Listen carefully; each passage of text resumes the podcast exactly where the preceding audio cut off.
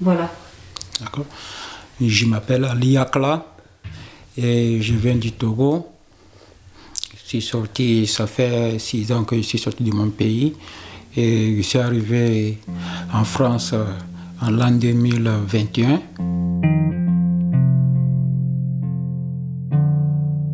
Le nombre de migrants qui traversent la frontière est absolument incroyable. C'est un flux constant, comme un fleuve qui n'en finit jamais de couler. Et pour nous, ils sont tous pareils. Tous sont une seule et même chose, des migrants. J'ai trouvé le plus dur dans ma, dans ma, dans ma route, j'ai trouvé la marche le plus dur, parce que j'ai fait des milliers, des milliers de kilomètres. Mais au-delà des chiffres et des définitions génériques, ce sont des voix, des visages et des réalités toutes différentes. Idrissa, Bama, Mariam, Aïcha, Ibrahima, Ali Akla, que nous venons d'entendre. Des êtres humains avec un prénom et un nom de famille. Des personnes.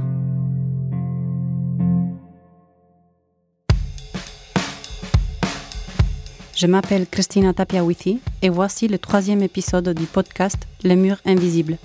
Personne.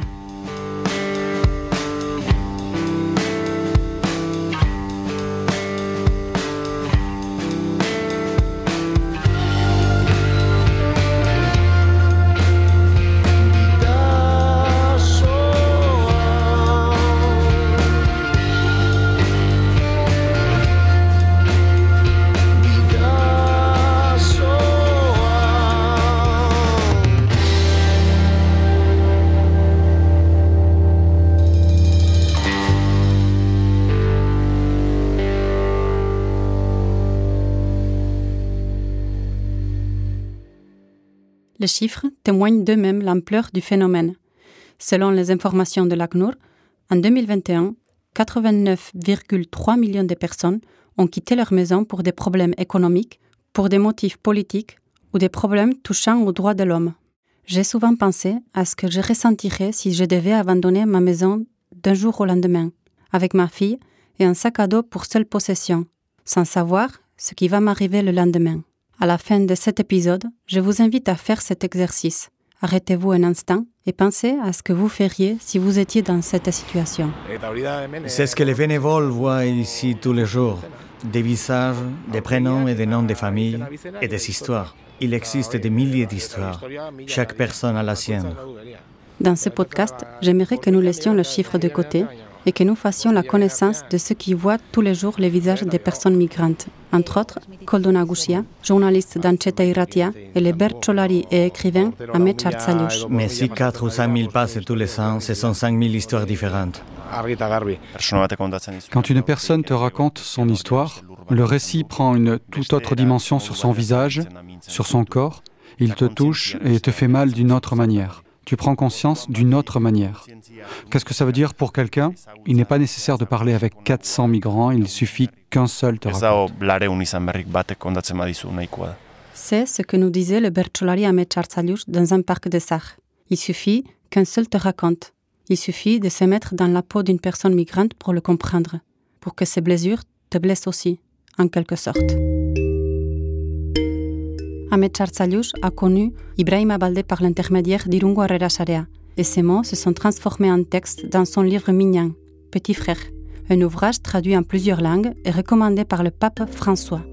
L'abstrait est devenu concret, et même Ahmed a changé. Il a fait un voyage de l'extérieur vers l'intérieur.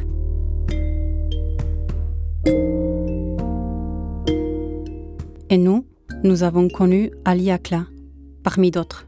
C'est lui qui a changé notre regard.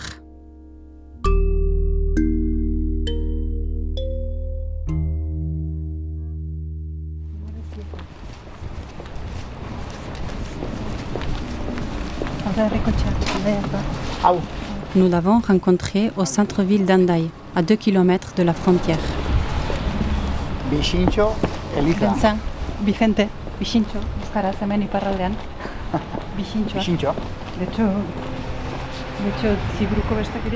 En arrivant au presbytère de la ville, Jean-Marc Lavigne, le curé d'Andaï, nous ouvre les portes de sa maison. Bonjour. Jean-Marc Oui, c'est moi. Voilà. Sylvia Venez, venez. et, Cristina oui. et Juan. Euh, on va, va s'installer. Oui. Je vais voir si Akla est arrivé. D'accord. Parce qu'il de- devait aller à la Croix-Rouge chercher Ah. des affaires. Plusieurs on- migrants vivent avec lui. L'un d'eux est Ali Akla. Je m'appelle Ali Akla et je viens du Togo. Je suis sorti, ça fait six ans que je suis sorti de mon pays et je suis arrivé en France euh, en l'an 2021. Et je suis hébergé auprès du prêtre Jamak qui m'a apporté de l'aide totalement, que je n'avais nulle part à aller et par la grâce de Dieu, il y a mon sauveur qui est là, qui m'a sauvé la vie. C'est impressionnant d'entendre ça. Et- Moi, je vais dire qui je suis aussi. hein. Donc, je suis donc Jean-Marc Lavigne, le curé d'Andaille. Euh, J'ai 63 ans et je suis né à Asparin. Je suis en Daille depuis 9 ans, depuis 2012, sur cette paroisse. Jean-Marc Lavigne accompagne depuis des années les personnes qui veulent se rendre en France. Il dit qu'il ne fait qu'accomplir la parole de Jésus et du pape et que tous les chrétiens devraient en faire de même. J'ai commencé à accueillir euh, un autre jeune homme, un autre homme, avant Ancla, euh, du, près du Sénégal, de Gambie, qui est arrivé au début du Covid, euh, que la CIMAD m'avait confié. Donc euh, il est resté ici pendant deux années entières. Akla, un jeune garçon de scolarisé 21 au ans, est l'une des dernières de personnes à arriver dans les dépendances de l'Église. Euh, D'abord, c'est que le Christ a toujours accueilli tout le monde. Akla a tenté de passer la frontière entre Irun et jamais plusieurs fois, mais à chaque que fois, les gendarmes l'ont arrêté et l'ont raccompagné de l'autre côté. Il a réussi lors de sa cinquième tentative. accueillent les migrants. Et je me dis, ma maison est grande, c'est donc pour eux. Et donc je me suis dit, ben, vas-y, tu le fais. Je n'ai peur de personne. Et bon, moi j'ai tenté plus de quatre fois. C'est ma cinquième fois que j'ai pu pouvoir eu l'accès du rester en Daï. Et pendant mes quatre fois, je rentre en Daï et la police me prend et me ramène en Espagne. Mais entre le Togo et Irun, il a dû faire un long et pénible voyage qui a duré six ans. À pied, tout seul, dans le désert. Akla ne doutait pas une minute. Il devait continuer jusqu'à ce qu'il arrive en France, sans se résigner, en s'encourageant lui-même.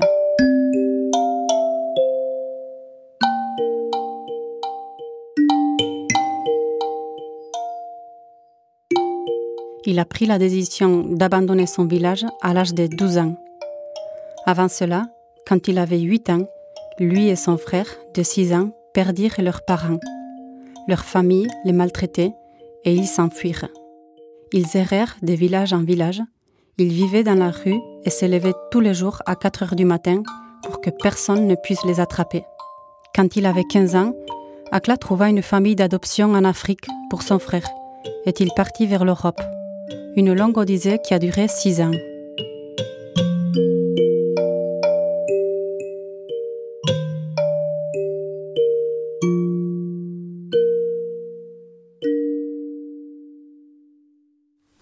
Et du coup, je ne pouvais plus continuer à vivre si je restais dans mon pays. Je me suis battu, je me suis battu dans la rue avec mon petit frère quand on était tout petit, quand j'avais déjà 8 ans. Mon père, nos parents sont décédés et il n'y avait personne de la famille qui pouvait prendre soin de nous. D'abord, on nous a maltraités et on s'est trouvé, retrouvés dans la rue. Et à l'âge de 15 ans, je suis parti, j'ai vu mon petit frère, je lui ai dit que je vais sortir, marcher dans le désert, voir si je pouvais arriver en France. Si j'ai pu arriver par la grâce de Dieu, Dieu merci. Si je n'ai pas pu arriver, si je suis moi dans le désert, il ne faut pas pleurer, je suis toujours avec toi. Et de là, je suis sorti, j'ai passé de pays en pays en pied parce que je n'avais pas de moyens pour prendre le transport et je n'ai pas croisé des gens qui vont me porter de l'aide pour me déplacer. Et me voilà en 2021, euh, vers le mois de juin, je suis là, je suis arrivé en France et par la grâce de Dieu. Et j'ai dit Dieu merci beaucoup. Oui, je suis vivant.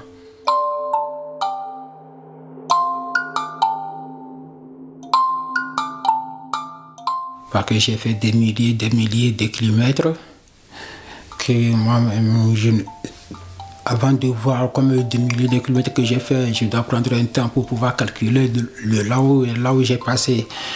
Et c'est un long trajet. Il ne sait pas combien de kilomètres il a parcouru, des centaines, des milliers. Mais il se souvient en revanche parfaitement de toutes les fois où il a essayé de traverser l'Atlantique et de toutes les fois où il a été arrêté par la police marocaine sur la mer du Maroc. Et du coup, on a pris une autre direction, totalement en oubliant totalement l'Europe. Et du coup, à deux jours de, navigation, on a pris notre équerre, notre direction de l'Europe et on a pu traverser pendant une semaine sur l'eau. À peine arrivé en Europe, il s'est rendu compte que son voyage n'était pas fini, qu'il y avait d'autres frontières d'autres obstacles En fait, quand je suis arrivé en Espagne, les traumas que j'étais là-bas. Et euh, c'est pas les traumas que j'ai suivi le travail. En Espagne, à l'épée, il a travaillé dans des grandes exploitations agricoles. Il ramassait des oranges pour survivre. Il n'avait ni papier ni compte bancaire. Les conditions de travail étaient très précaires. J'ai eu le travail dans deux semaines, dans les trois mois, et quand j'ai été payé, j'ai dit que si je reste, et, j'ai dit que si je reste, peut-être je vais manger jusqu'à l'argent va finir.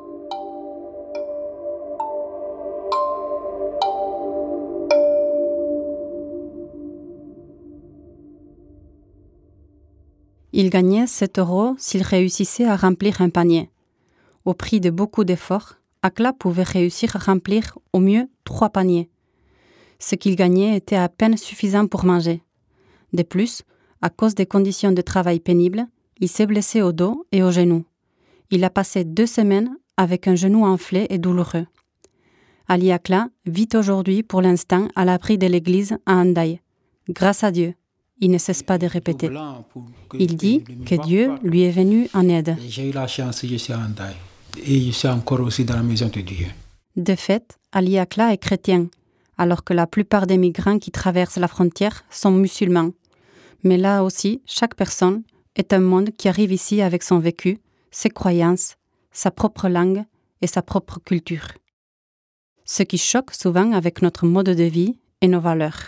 Il y a dans, dans la manière de se relationner, dans les habitudes, les coutumes, les lois, la religion, tout ça qui L'objectif de Yonaranguren, du groupe Irungo Herrera est l'intégration et il informe les migrants sur la place San Juan à Irun. Il y a certaines différences mineures, comme la coutume d'écouter la musique à plein volume dans la rue, par exemple. D'autres, en revanche, sont plus profondes, comme les droits des femmes ou des homosexuels. Imagine, tu es marié et ta femme va, euh, va coucher avec le voisin tu as le droit de divorcer. Tu n'as pas le droit d'obliger à ta femme de la frapper, de la menacer. Jamais. Tu peux divorcer. c'est tout. Et tu peux discuter pourquoi ça est arrivé ou... C'est ça, c'est ce que Michael dit. Ta femme n'est pas de ta propriété. C'est un être humain comme toi. Et nous disons surtout aux garçons qu'ici c'est un autre monde qu'ici nous avons un comportement différent à l'égard des femmes. Nous les respectons, les homosexuels aussi.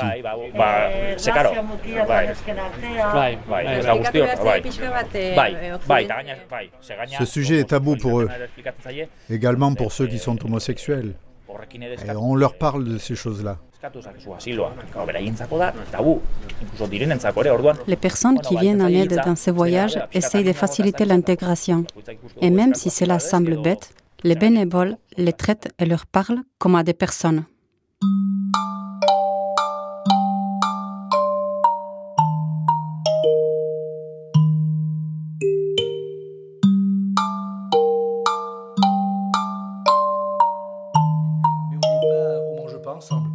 Jean-Marc le curé d'Andaï, parle à Akla comme on parle à un ami. On mange parfois, on mange parfois. tu plats africains, oui, tu qui, oui, mais, les mais trop de piment. Mais c'est bon quand même. Lorsqu'il parle de nourriture, le regard d'Akla change pour la première fois et nous voyons sur le visage du jeune Africain un geste qui s'apparente à un sourire. le piment quand même parce que le plat africain c'est très délicieux. Oui. Tu as mangé deux trois fois avec moi. Donc... Oui. Mais il y a l'akoumé, là l'akoumé c'est un peu particulier. Hein. la conversation a été très difficile parce que nous ne savons parfois comment continuer, mais surtout pour Akla. Il gardait souvent le silence. Mais même s'il ne parlait pas, ses yeux en disaient long. Il est évident que le fait de raconter sa vie ravive ses blessures. Mais c'est un peu difficile de la, de la gagner ici. Ouais, mais il est bon le vin de France. Ouais, mais le vin africain, c'est très naturel et très... Parce que ce sont des personnes, et parce que nous sommes des personnes. Le poids que presque tous les migrants portent dans leur petit sac à dos est lourd et douloureux. Il suffit de connaître les blessures d'une seule personne, nous a dit auparavant Ahmed Charsaliouch. Et avec Ali Akla, nous avons commencé à prendre conscience de cette douleur. Son voyage, comme celui de tant d'autres, se situe à la limite entre la vie et la mort. J'avais, j'avais un ami qui était au pays et quand d'abord, premièrement, quand j'étais arrivé en Espagne, et lui, a su que j'étais en Europe, et un jour, il m'a envoyé un texto. Mm. S'il te plaît, mais Akla, j'aimerais venir en Europe. Comment je pouvais passer? Il dit que ah, notre aventure, l'aventure que j'ai suivie, c'est entre la vie et la mort.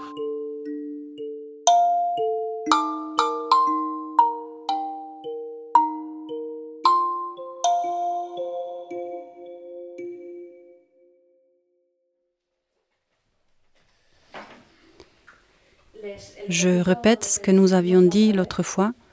Nous ne voulons pas vous faire euh, sentir mal ou parler des choses que vous ne voulez pas. Répondez à ce que vous voulez et comme vous le voulez. Cinq mois après cet entretien, nous sommes revenus au presbytère d'Andaï pour rencontrer Akla. J'ai passé un an en France ici très très merveilleux que je n'ai jamais passé ça dans ma vie. Très content, heureux. Et il y a deux mois, j'ai appris des très bonnes nouvelles. Il a réussi à contacter son frère pour la première fois depuis très longtemps. Même s'il est toujours au Togo, ils ont parlé pour la première fois depuis qu'Akla est parti. Ils ont parlé par téléphone le jour où on l'a opéré du genou. Et il lui a raconté qu'il avait deux enfants. Akla est donc oncle à présent. Pour mon genou là, et quand je suis sorti de l'opération, par surprise, il m'appelle et il me dit que ah bon aujourd'hui je te présente mes enfants. Et c'était une surprise pour moi. Ouais.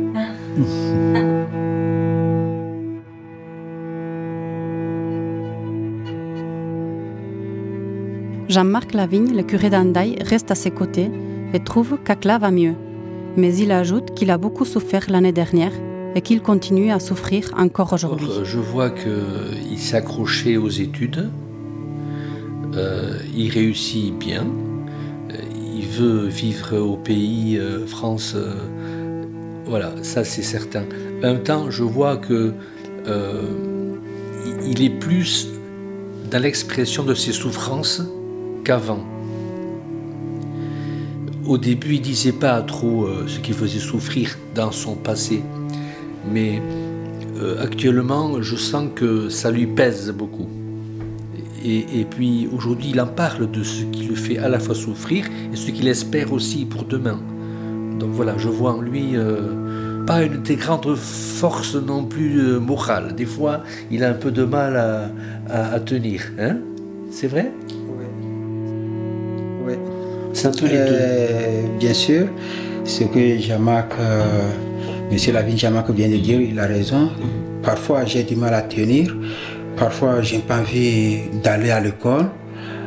Selon de, les flashbacks qui me viennent. Et je vois que ça m'énerve. J'ai une tension qui me, soulève, qui me soulève. Et je dois, rester, je dois rester à la maison fermée. Parfois, j'ai pas envie d'attendre le bruit de quelqu'un. Et bien sûr, et tout le temps, je pense à mon, mon futur meilleur. Nous lui posons une dernière question avant de partir. Est-ce qu'il a peur de l'avenir? Sa réponse ne pourrait pas être plus claire. Non, c'est pas pour l'État qui me préoccupe, et c'est ma vie qui me préoccupe, moi. J'ai envie de vivre, j'ai pas envie de mourir. Tu as peur? J'ai peur toujours, moi. Mais je sais que je vais vivre par la grâce de Dieu, par le Saint-Esprit. Je vais vivre.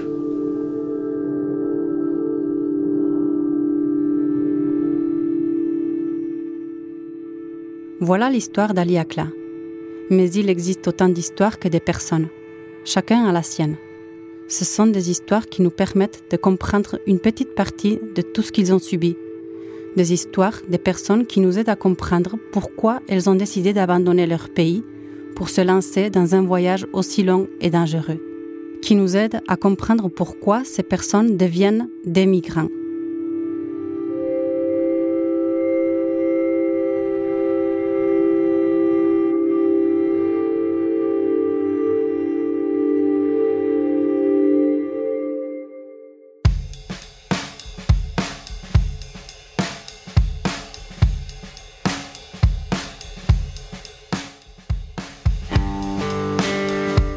Seul conseil que moi je peux donner si tu es en Afrique et que ton business ça va, ça marche, et reste en Afrique.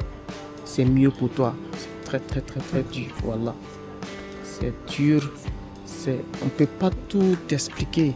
La traversée de l'océan, on peut pas tout expliquer. Il y a des choses. Tu vas dire d'autres. Ah.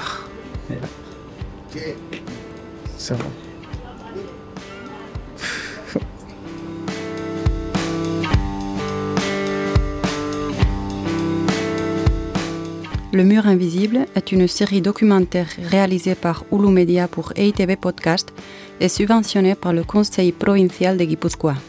J'ai moi-même dirigé et produit le documentaire. Xavier et Martine Echeverria et moi-même avons écrit le scénario. Les interviews ont été enregistrées par Juan G. Andrés et Oyer Aranzaval. Ils se sont aussi chargés du montage et des arrangements audio qui ont été réalisés à Hulu Studio de La Charteoria. Silvia Tapiawithi a été notre traductrice et la musique intitulée Bidashoa appartient au groupe Willis Drummond. Le doublage a été fait par Christine Kadjan, Lise Hervio, Frédéric Long, Olivier Lefebvre, Bernard Montfort et Xavier Alquiza. Nous remercions affectueusement les membres d'Irungo Arrera Sharea, les associations Bidashoa et Torkinekin et Utopia de Paris, les bénévoles et toutes les personnes qui ont participé à ce projet, notamment les migrants qui sont passés par Irun. Nous leur avons dédié ce podcast. Je vous rappelle que vous pourrez écouter Les Murs Invisibles sur votre plateforme habituelle de podcast. Abonnez-vous et si vous aimez, partagez-les avec votre famille et vos amis. Rendez-vous au prochain épisode et en attendant, prenez soin de vous.